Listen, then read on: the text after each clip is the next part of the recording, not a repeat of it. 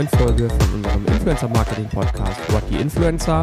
Heute mit dem Thema Custom Influencer. Wieder mit dabei Marie. Hallo. Ja, Marie, das Thema Custom Influencer ist ja ein Thema, was, ähm, glaube ich, viele Unternehmen beschäftigt. Ich habe es gerade ähm, bei Just Spices gesehen, die äh, jetzt Influencer suchen im Nano-Bereich. Ähm, ich glaube, das ist ja kein neues Phänomen, aber was Neues ist, dass wirklich Marken proaktiv rausgehen sagen, möchtest du als kleiner Account unser Ambassador werden. Und darum geht es heute mal, so ein bisschen mal die Chancen ähm, zu beleuchten, Chancen und auch vielleicht Risiken zu beleuchten, ähm, was diese Custom Influencer ähm, für Unternehmen für Chancen und Risiken mit sich bringen. Magst du uns einmal vielleicht am Anfang erzählen, was du unter Custom Influencer eigentlich verstehst? Ja, ähm, ich glaube, dass es da vielleicht auch noch sogar ein bisschen auseinander geht, weil ich muss gar nicht sagen, oder für, ich würde es jetzt nicht nur so einbetten, dass ich sage, Customer Influencer sind für mich Leute, die wirklich aktiv beauftragt werden, ähm, Werbung zu machen, sondern es geht schon sehr stark eigentlich in die User-Generated Content-Richtung, dass wir wirklich einfach Kunden haben und schauen, wie können wir vielleicht unsere Kampagnen konzipieren, um die Kunden zu motivieren, selber was zu posten. Und ähm, dass ich das gar nicht selber so 100% einplane, dass ich weiß, heute postet der, morgen postet der das, übermorgen postet der das, sondern dass ich mich so ein bisschen davon überraschen lasse, was ähm, kommt. Das ist wahrscheinlich ähm, jetzt schon die Steilvorlage so für die ersten Risiken, die man natürlich in dem Hinblick auch beleuchten muss. Also du würdest es gerade die Customer Influencer sehr stark in das Thema Earned Media einordnen. Ähm, Influencer-Kooperation, klassisch würden wir ja mehr als Paid Media ähm, definieren.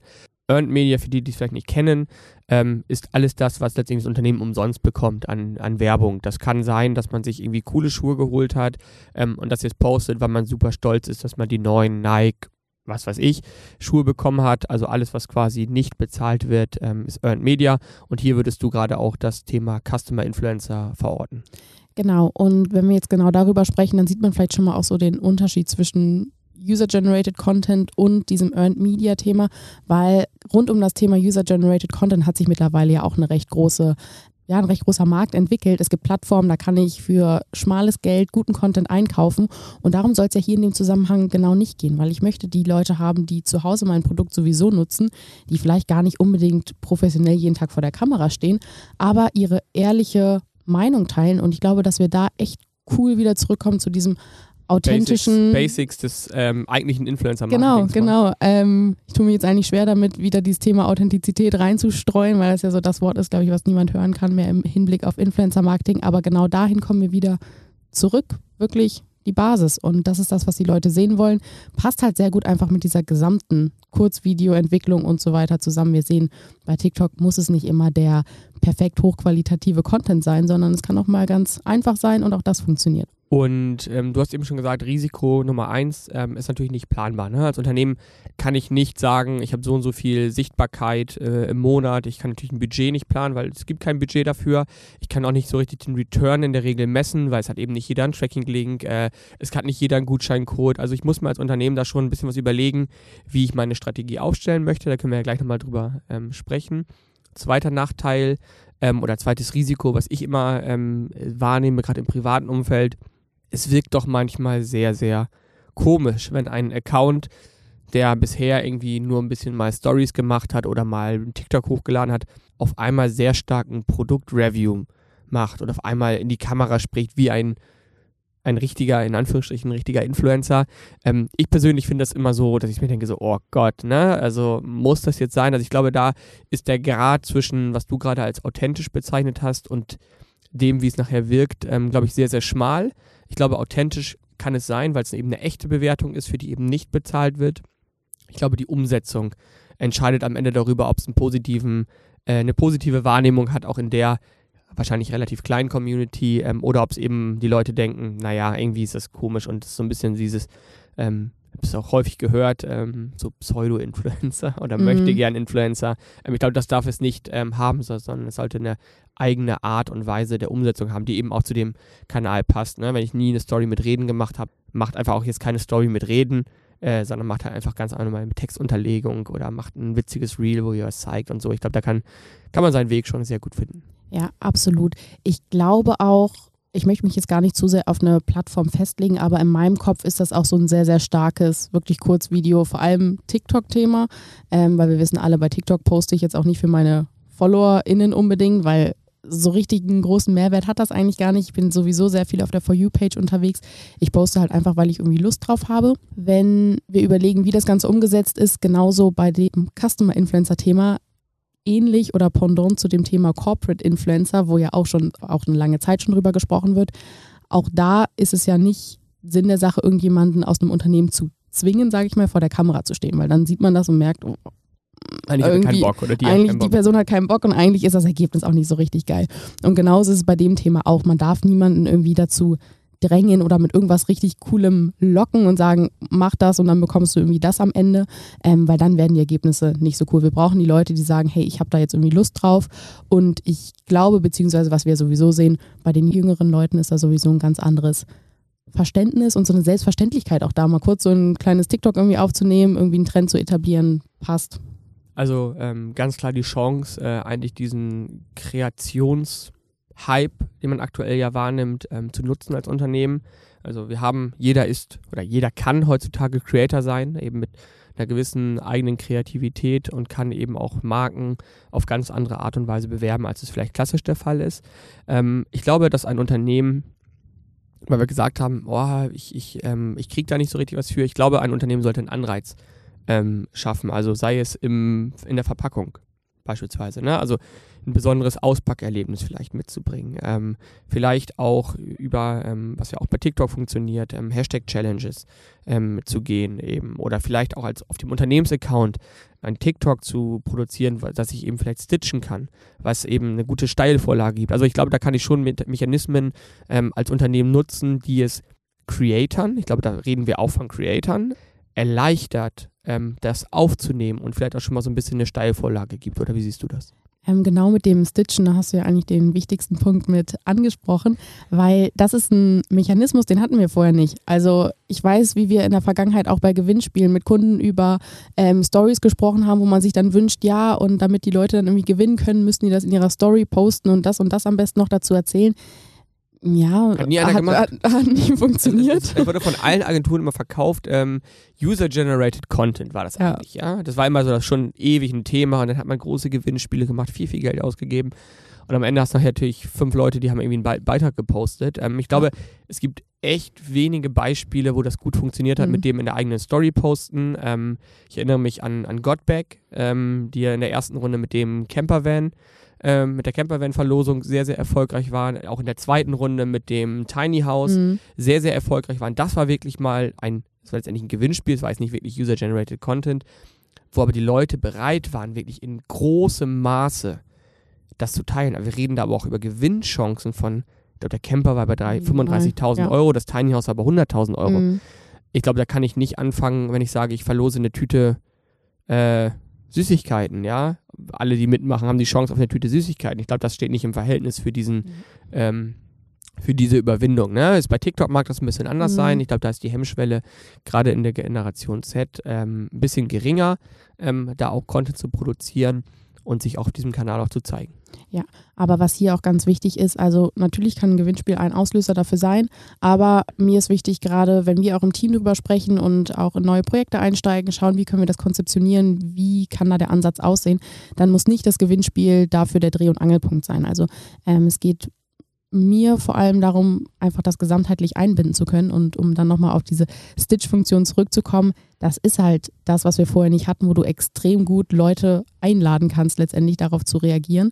Und da hast du jetzt letztendlich zwei Effekte, nicht nur neuen Content, sondern letztendlich wird dein bestehender Content ja auch immer weiter rausgetragen und du bekommst auf einmal eine viel größere Reichweite, weil du auch in anderen Zielgruppen nochmal drin bist. Also wäre auch meine Strategie vielleicht hier, ähm, wenn ich sage als Unternehmen, boah, das finde ich eigentlich ähm, ziemlich cool und interessant, mal mit Customer Influencern auch eine Kampagne zu überlegen, ähm, würde ich aber schon auch mit einem größeren Creator vielleicht diesen ersten, dieses erste Video produzieren, was dann gestitcht wird oder was würdest du empfehlen?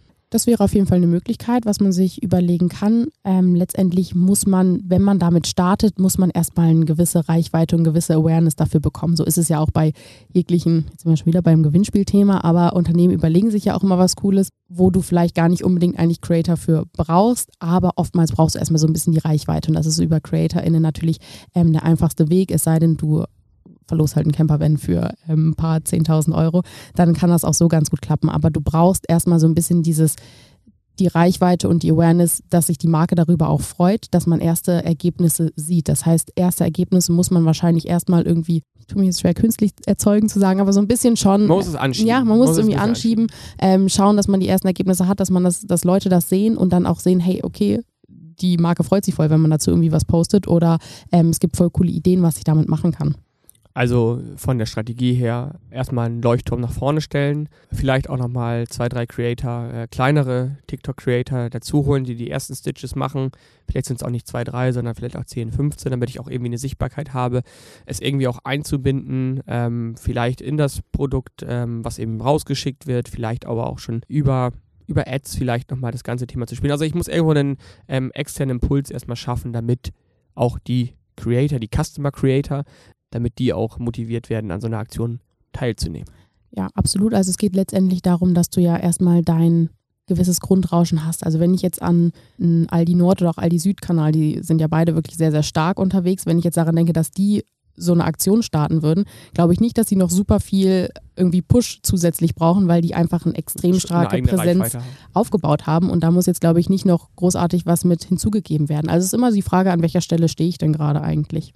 Also schon auch ein, ich will mal ein bisschen Bezug nehmen auf den äh, Podcast der letzten Woche, Beziehung mit Creator, die Woche davor, ähm, auch Umgang eigentlich mit, mit Krisen so ein bisschen, ähm, Verkäufe vielleicht ein bisschen schwieriger. Also genau in solche Dinge jetzt reinzugehen, zu sagen, okay, mein Fokus ist gar nicht mehr das ähm, Verkaufen gerade, mein Fokus ist gerade eine, eine Steigerung der Sichtbarkeit, auf breiter Fläche, sage ich mal, also wirklich da ähm, das in seine Strategie mit aufzunehmen und auch mehr wegzukommen von, ich produziere jetzt hauptsächlich für meinen eigenen TikTok-Kanal, ähm, sondern zu sagen, ich versuche eigentlich über diese Customer Reviews, über Custom Influencer mehr Content, mehr Sichtbarkeit, auch auf eine vielleicht ähm, witzige Art und Weise auf den Kanälen zu spielen, einfach um neue Leute zu erreichen und ja, letztendlich äh, meine Marke sichtbarer zu machen wir haben ja ein, oder ein ganz, ganz großer Painpoint bei diesem ganzen Kurzvideothema ist ja auch die Beschaffung des Contents. Und das ist auch ganz klar ein Unternehmen, was bis dato irgendwie die Marketingaktivitäten anders ausgerichtet hat die können nicht auf einmal jeden Tag irgendwie ein Kurzvideo rausfeuern, wenn sie nicht eine extra Stelle dafür schaffen, die sich darum kümmert. Und da kann man halt auch schauen, wie kann man das dann dadurch eben abdecken, wie kann man vielleicht, wenn man irgendwie coole Videos sieht, auf die Person nochmal zugehen im Nachgang und sagen so, ey, können wir dein Video vielleicht auch für unseren Account nutzen, gerade wenn es keine großen Creator sind, sondern irgendwie Privatpersonen ist das ja auch ein anderes Thema und da sprechen wir ja nicht über irgendwelche großen Buyouts, aber dass man das aus der Perspektive auch einfach mit aufnimmt und schaut, wie kann ich eben so auch an meinen Content letztendlich kommen, den ich bei mir teilen kann. Und wie würdest du sagen, wie kann hier ähm, eine Agentur unterstützen in diesem Zusammenhang? Also wir haben ja schon über Thema Konzeptionierung und so weiter gesprochen, weil das ist das der wichtigste Part, dass es erstmal darum geht, es muss eine Gesamtstrategie geben, die erarbeitet wird, die fix gemacht wird, an der sich orientiert werden kann. Und durch die Erfahrung, die wir bereits mitbringen, wir haben verschiedenste Projekte in verschiedensten Bereichen schon umgesetzt, sind aktuell besonders stark eben mit unseren Creatoren unterwegs, die im Kurzvideobereich sehr aktiv sind. So haben wir die Möglichkeit, da eben diese Expertise mit reinzuziehen und das Ganze eben zu konzeptionieren. Und wenn wir eben den Anschub brauchen, haben wir natürlich die CreatorInnen, die wir da auch zum Anschieben mit reinziehen können, um ähm, dann zu einer erfolgreichen Kampagne letztendlich zu kommen. Vielen Dank erstmal. Ähm, wenn wir jetzt nochmal kurz ähm, Chancen und Risiken, ähm, haben wir gesagt, wir wollen die so ein bisschen beleuchten, ähm, nochmal kurz zusammenfassen. Also auf der Risikoseite Planbarkeit, irgendwie ein bisschen schwierig. Ähm, wir können es natürlich auch nicht ganz steuern, was wird denn eigentlich ähm, gezeigt, das ist natürlich immer ein Risiko. Ähm, ich kann es super schwer planen und ähm, letztendlich auch steuern, ja. Ähm, ich muss es irgendwie anschieben. Chancen, es ist mal eine ganz andere Art von Content, es ist viel, viel mehr Content ähm, wahrscheinlich, als wir ihn aktuell haben und zu einem ganz anderen Preis, weil in der Regel ist er eben for free, ähm, mit Ausnahme des entsprechenden Anschiebens. Mhm. Ähm, weitere Chance ist natürlich, dass ich nochmal ähm, die Authentizität des ähm, Contents deutlich erhöhe, weil ich eben ganz, ganz verschiedene Meinungen habe, auch von, von Leuten, ähm, die noch gar nicht so präsent sind. Ähm, und sicherlich ein weiterer Punkt, dass ich auch nochmal viel, viel mehr Kreativität habe und vielleicht dadurch auch ja, nochmal ganz neue Ideen äh, bekomme, auch, auch vielleicht ganz anderes Feedback bekomme. Ähm, wie nehm, werde ich als Marke eigentlich wahrgenommen? Was funktioniert vielleicht auch für mich als Marke auf TikTok? Ähm, ich glaube, das ist ja auch eine große Frage, die ganz, ganz viele Unternehmen noch nicht wirklich für sich ähm, richtig beantworten können. Ja, ähm, was funktioniert für mich überhaupt? Also die einen machen sehr stark Comedy, ähm, die anderen sagen, ich, ich schaffe es auf irgendwie eine sehr interessante Art und Weise, mein Thema voranzubringen. Ähm, ich glaube, da gibt es die unterschiedlichsten Beispiele und vielleicht ist das auch ein Weg, da mehr die eigene Content-Strategie nochmal durch ja, kreative Leute ähm, erweitern zu lassen. Ja, letztendlich einfach mal was Neues machen. Wir haben in unserem letzten Podcast auch darüber gesprochen, dass man das ganze Thema etwas neu denken muss, vielleicht das Influencer-Marketing für sich selber. Und das kann eben ein Ansatz sein, wie man da nochmal einen anderen Ansatz fährt. Ja, vielen Dank. Ich glaube, wir haben das Thema recht äh, umfänglich behandelt und trotzdem recht uns kurz gefasst. Das finde ich immer gut. Schaut gerne mal, ob das für euch ein Thema ist, was ihr gerne mal ausprobieren wollt. Kommt sehr, sehr gerne auf uns zu. Ich glaube, da kann man ähm, oder sollte man auch jetzt gerade in der Weihnachtszeit, kann man sicherlich coole Kampagnen ähm, umsetzen, die eben nicht diesen klassischen Fokus haben, wir verkaufen was, sondern wir schaffen einfach mal über User-Generated Content im, im Earned Media Bereich einfach nochmal eine ganz andere Sichtbarkeit, ähm, wo wir die Leute mitnehmen ähm, und wo wir nochmal eine positive Markenassoziation schaffen. Wenn ihr Feedback habt zur Folge oder auch zu unserem Podcast allgemein oder Wünsche habt für Themen, ähm, schickt uns sehr, sehr gerne bei TikTok, bei Instagram, über unser E-Mail-Formular gerne eine Nachricht und dann ähm, nehmen wir das Thema gerne auf oder nehmen euer Feedback gerne an. An dieser Stelle noch vielen, vielen Dank fürs Zuhören. Vielen Dank, Marie, für, sehr gerne. für deinen ähm, Input. Ich glaube, ihr habt euch da schon sehr, sehr viel mit beschäftigt und ich sehe auf jeden Fall da für die Zukunft noch ein sehr, sehr großes Potenzial und freue mich, wenn wir da bald die ersten größeren Cases auch vorstellen. Bis zum nächsten Mal. Ciao.